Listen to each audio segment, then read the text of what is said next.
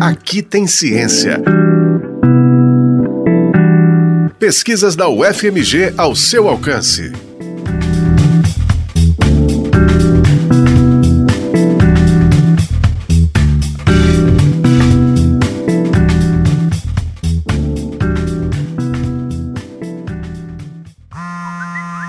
As redes sociais, elas conseguem ou elas têm uma quantidade de dados sobre cada um dos usuários que é muito grande. E ela pega esses dados para quê? Para que, ela utiliza esses dados? Para vender propaganda. Esse é o principal modelo de negócio das redes sociais. Ela é de graça, de fato, ninguém paga para usar as redes sociais, mas você paga um preço, que é o preço da sua privacidade, tá certo? Então as redes sociais, elas coletam todas as informações que você deixa disponível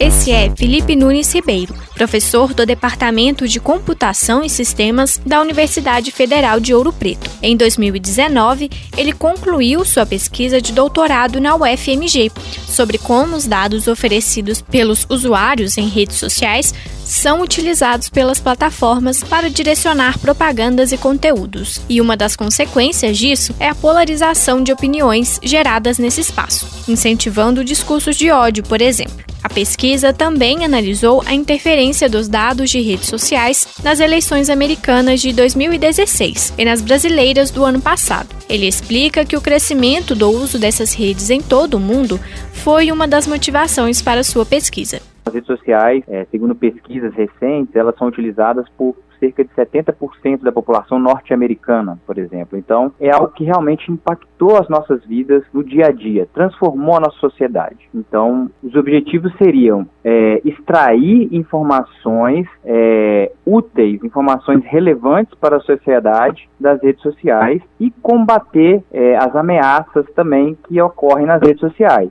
Ameaças como fake news, como discurso de ódio, alguns problemas existentes nas redes sociais. Mas o caminho não foi fácil. Felipe destaca que um dos maiores desafios da pesquisa foi justamente encontrar maneiras de extrair os dados das redes sociais, uma vez que o número de ações e usuários são muito grandes. Por meio de simulação de propagandas, foi possível inferir os dados demográficos desejados. A nossa metodologia funciona basicamente da seguinte maneira: a gente simula uma propaganda para inserir esses dados demográficos. Então, por exemplo, supondo que eu quero fazer uma propaganda nos Estados Unidos e eu quero atingir só afro-americanos, por exemplo. O Facebook vai falar, então você consegue atingir tantos milhões de pessoas nos Estados Unidos que têm essas características. Eu posso simular uma outra propaganda para atingir pessoas que moram nos Estados Unidos e que sejam hispânicos, por exemplo, ou que sejam é, asiáticos. E ele vai mostrar a quantidade de pessoas para cada uma dessas características. Então, dessa forma, eu consigo fazer o quê? Calcular a distribuição demográfica com relação à raça nos Estados Unidos, com a perspectiva do Facebook, certo? Utilizando a plataforma de propaganda dele. Então, como resultado da pesquisa, ele pôde fazer observações importantes sobre as eleições nos Estados Unidos. Como resultados dessa pesquisa, eu destacaria de mais relevante dois estudos que a gente conduziu. Em um deles, nós conseguimos, com essa metodologia desenvolvida, identificar o viés político de mais de 20 mil jornais e revistas norte-americanos. Lá nos Estados Unidos, é, existe essa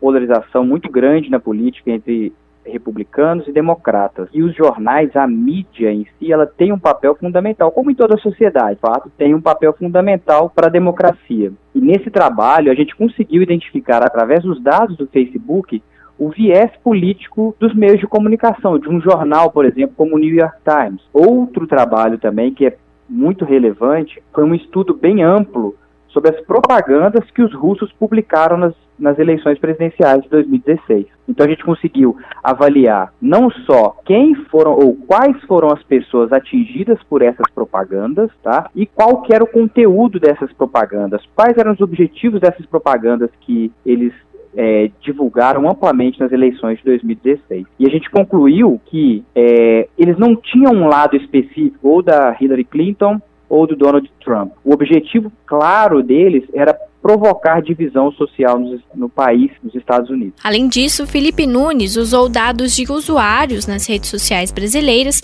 para simular pesquisas eleitorais e compará-las com as de institutos como Ibope e Datafolha. A gente reproduziu as pesquisas eleitorais no período da, da corrida presidencial de 2018. Então a gente usou os dados das redes sociais para identificar quais eram nas redes sociais as audiências dos candidatos em termos de localização, quais eram as regiões geográficas do Brasil em que cada candidato tinha maior audiência. E o mais interessante é que esses dados, eles de certa forma seguem a mesma tendência das pesquisas eleitorais, o que mostra para a gente que as informações extraídas das redes sociais, elas representam de fato muito bem a realidade. Agora, Felipe continua pesquisando na área, porém, com foco nos estudos sobre a polarização de opiniões nas redes sociais do Brasil. Ele tenta aplicar a mesma metodologia utilizada quando analisou as eleições nos Estados Unidos. O doutorado foi desenvolvido no programa de pós-graduação em Ciência da Computação da UFMG e orientado pelo professor Fabrício Bevenuto de Souza. Arte da pesquisa também foi feita no grupo de pesquisa em computação social do Instituto Max Planck, na Alemanha, com apoio financeiro da CAPES pelo programa de doutorado Sanduíche no exterior.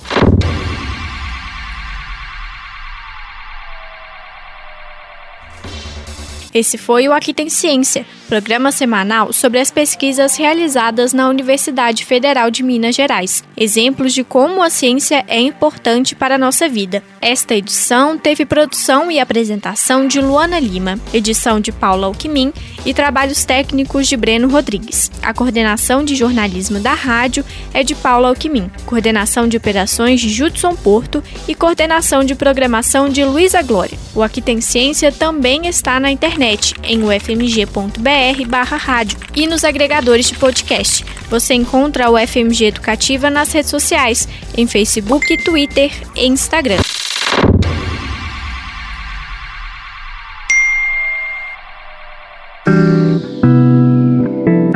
Aqui tem ciência.